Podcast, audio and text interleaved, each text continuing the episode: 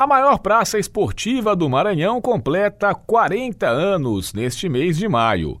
O estádio Castelão foi inaugurado no dia 1 de maio de 1982 com um Samará, o clássico que opõe Sampaio Correia e Maranhão Atlético Clube. O primeiro gol do novo campo foi feito pelo maquiano Evandro.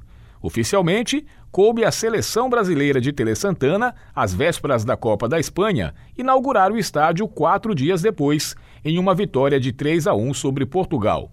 O Castelão foi a obra mais visível do governo de João Castelo, marcado por outras de grande impacto, como a Ponte Bandeira Tribuse e a vinda do consórcio Alcoa Billiton para a implantação da Alumar, mas também pelo sufocamento violento da passeata pela meia passagem, fato explorado pelos opositores enquanto o político viveu. O complexo do Castelão era considerado extremamente avançado para a época, com um estádio de futebol para 80 mil pessoas, quando São Luís inteira tinha no máximo 500 mil habitantes.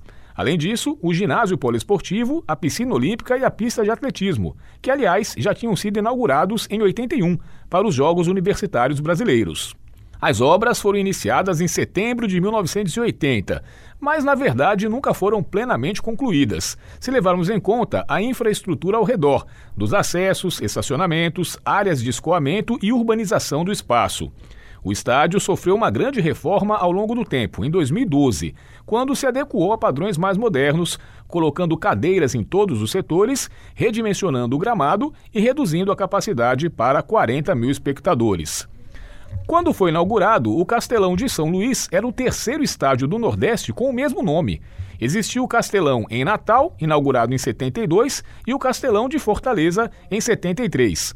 A diferença é que nessas duas capitais, o nome era uma homenagem a Humberto de Alencar Castelo Branco, um dos presidentes do Brasil na ditadura, enquanto que o Castelão Maranhense foi batizado para reverenciar o governador João Castelo, contrariando a Lei Federal 6454 de 1977, que proibia atribuir nome de pessoas vivas a bens públicos.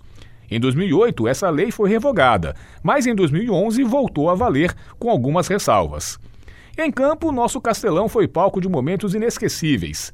Além de abrigar praticamente todas as decisões do futebol local, viu Sampaio Correia ser campeão brasileiro da Série C em 97, da Copa Norte em 98 e da Série D em 2012, e arrastar mais de 90 mil torcedores para o confronto histórico contra o Santos pela Copa Comebol de 98 sem contar ter sido o palco da seleção brasileira em amistosos importantes, antes das Copas de 82 e 86 e na partida decisiva contra a Venezuela, que levou o time de Felipão para a Copa do Penta em 2002.